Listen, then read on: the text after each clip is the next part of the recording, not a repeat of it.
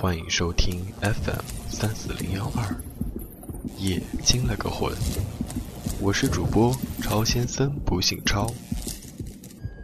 友情提醒，请千万不要一个人在午夜的时候收听，否则。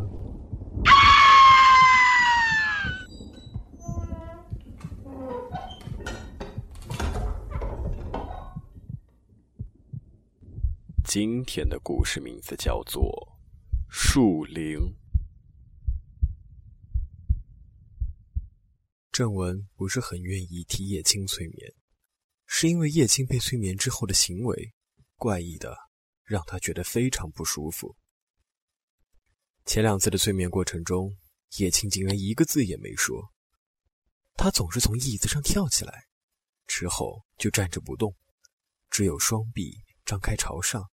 食指缓缓蠕动，像是在触探着什么，而他的脸部毫无表情，双眼微睁，望着天花板，头部偶尔左右转动。这是第三次了，叶青还是维持一贯的动作，但却有了些微的不同，因为他的脸上似乎出现了痛苦的表情。车文想往前一点。看清叶青的表情，但叶青突然狂吼起来：“不，不要处理我！我是不小心的！不！”随着最后一个字，叶青跌坐在地上，双手紧抱着头，不断的惊叫着，双脚则猛力踢着，好像在抵抗一股看不见的力量。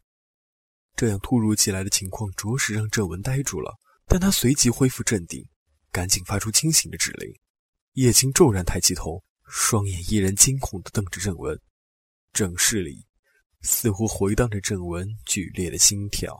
突然，叶青低下头看着自己的双手，嘴唇颤抖着，喉咙发出干呕声。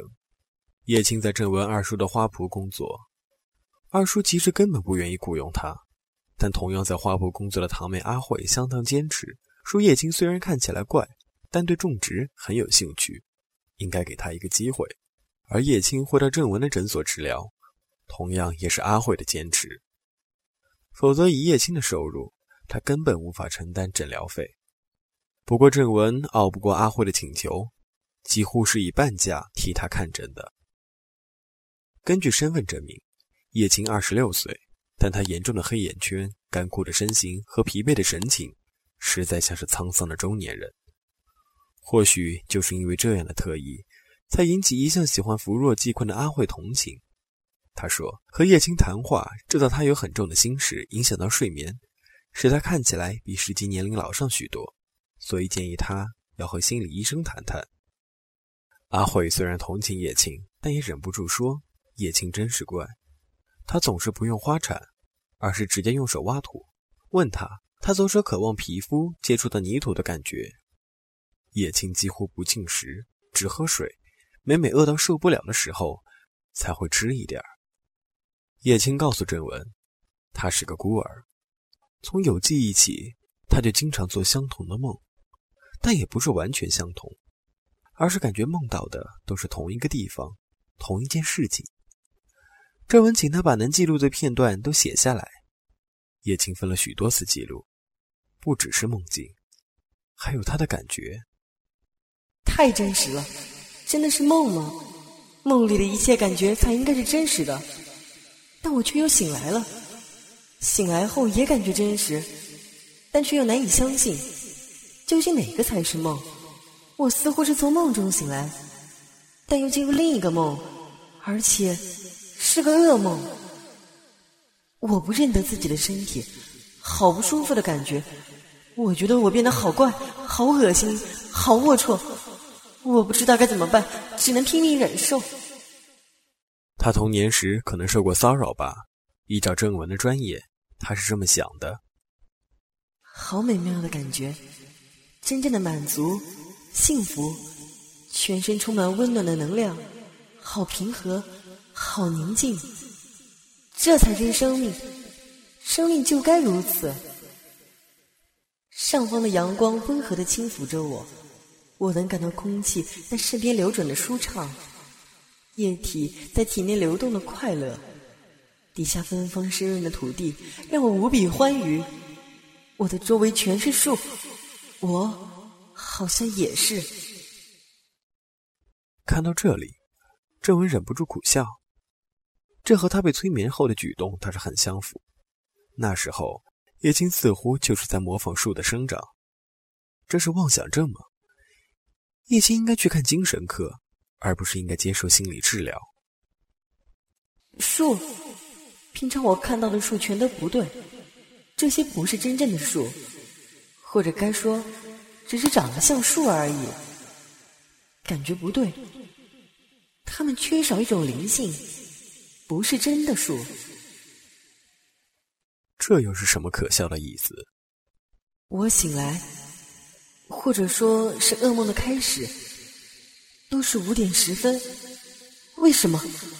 我感到非常害怕，我感到我做了宇宙间最不可饶恕的错事，好痛苦，无法摆脱，无法解脱。之前越感觉幸福，五点十分就越感觉痛苦，我要窒息了，无法忍受的痛苦。叶青的记录就到这里，他引起郑文想研究的兴趣。叶青这次到郑文的诊所来是要讨论他的梦。郑文发现他的手指更光秃了，两只食指更是可以看出流过血，这一定是用手刨土的结果。郑文提出许多问题，要叶青回想童年在孤儿院时是否接受过骚扰，是否有过一段记忆的空白，还是对他有所保留，没有说出曾发生过的重大事件。可叶青却一次又一次的摇头。他说：“他也希望郑文能替他找出答案。”如此看来，这次的诊疗很难有进展了。这时，大厅里忽然传来物品摔落的声音和柜台小姐的尖叫。郑文赶紧跑出去看发生了什么事，一片狼藉。早上阿慧刚派人送来的两大棵盆树，现在其中一盆倒了，一只白狗正拼命地用前脚刨着盆里的泥土。溅了一地。这只又瘦又丑的白狗是一个和阿慧一样有爱心的朋友最近捡回家的。因为要出差，他千万拜托郑文替他照顾几天。原本郑文把白狗留在家里，但回家后发现狗把阳台上的小盆树全都打翻了，弄得一地的泥土。所以这几天他才把它带来诊所，关在他专属的小办公室的洗手间里。可是不知道他怎么跑了出来，又来找盆树的麻烦。郑文大声呵斥着，想阻止白狗的动作。白狗停了下来，转头往郑文这里看了看，双脚依然搭在盆里。但他接着，他的注意力显然被其他事物所吸引了，放下花盆，目不转睛地往前走了几步。郑文随着白狗的视线回头，发现白狗正看着跟在他后面走出来的叶青，而叶青也正瞪大着眼睛望着这只白狗。这一人一狗，看似吃惊的审视着对方。这种情形实在怪异。郑文很想发问，但一股凝重的气氛阻止了他。叶青的表情混合了震惊和迷惑。他走到白狗前蹲下，极靠近的凝视白狗的双眼，然后他伸出一只颤抖的手，摸了摸狗头，而白狗则舔了舔他的手，接着。叶青竟然抱着白狗痛哭起来，这种诡异的景象实在令人难以忍受。到底怎么回事？郑文思考几秒后，也只能提出这个问题。郑医生，叶青回过头，一脸泪水，但仍然抱着白狗。谢谢你的帮忙，我以后不需要来了。说完，叶青就站起来朝门口走去，白狗竟然也跟在后面。什么意思？郑文慌了。阿慧要我一定帮你。你们都是好人。叶青的手已经放在了门把上。看到他，我已经想起来了，我们来自同样的地方，但他的惩罚显然比我轻，不需要和我一样受那么久的苦。什么叫做狗是他的同类？这个疯子！不过，我还没想起来我究竟做了什么。叶青失神的继续说着：“如果你想知道，我记起来再告诉你吧。现在。”我们该走了。叶青和郑文挥了挥手，就走出门外。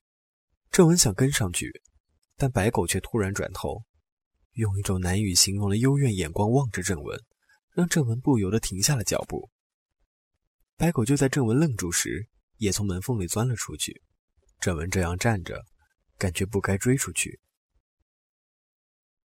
叶青再也没有出现，阿慧到他留下的地址那儿也找不到他。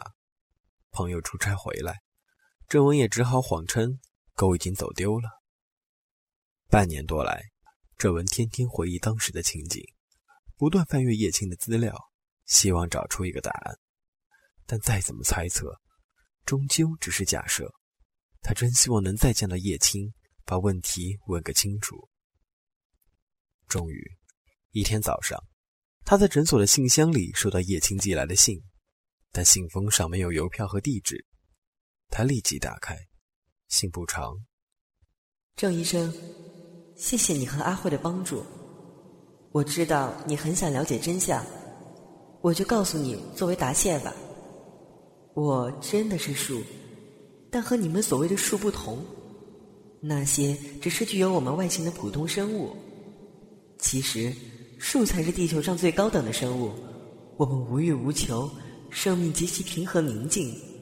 我猜想，我们居住的地方可能就是传说中的香格里拉。但我犯了大错，所以得接受严酷的惩罚，贬为人。我无意冒犯，可是这种生命形式真的太痛苦了。